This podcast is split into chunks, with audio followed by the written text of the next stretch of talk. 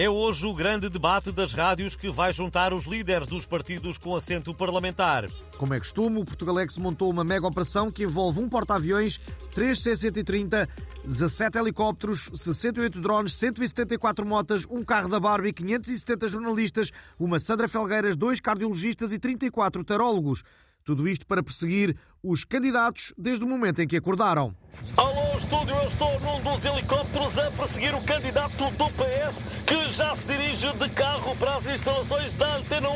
Eu espero que os ouvintes consigam ver. Eh, portanto, a informação que posso adiantar é de que o carro está a andar. Agora parou no semáforo e passo a emissão ao colega eh, que está a perseguir eh, de mota. Alô, Drubal. Alô, estou aqui junto da janela da viatura onde segue Pedro Nuno Santos. Bom dia. É, para que horas pousa o despertador? É, tomou duche, sabonete ou gel de banho? E o pequeno almoço? O que comeu? Os portugueses precisam de saber. Põe primeiro leite aos cereais. Não fuja à questão. Ainda não respondeu. É bom, o candidato está a fugir às questões, mas eu vou passar ao meu colega que está agarrado ao tejadilho do carro. Ei, aqui,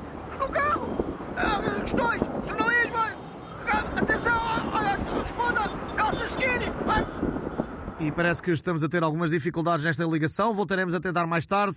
Este debate nas rádios é também o maior desafio de sempre para os tradutores de língua gestual, como nos confessou um destes profissionais. Bom, meu sonho sempre foi trazer a língua gestual para a rádio. Portanto, eu tenho vindo a preparar-me e vou dar o meu melhor.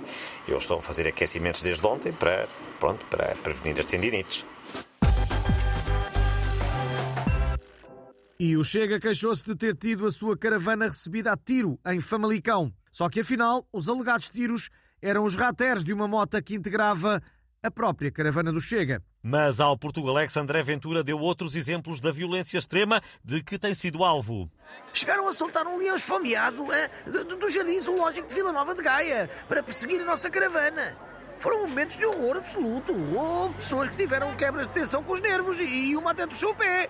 Entretanto, a PSP e a GNR, com o auxílio do Exército, da Força Aérea e da Patrulha Pata, conseguiram capturar o leão, que se chamava Pantufa.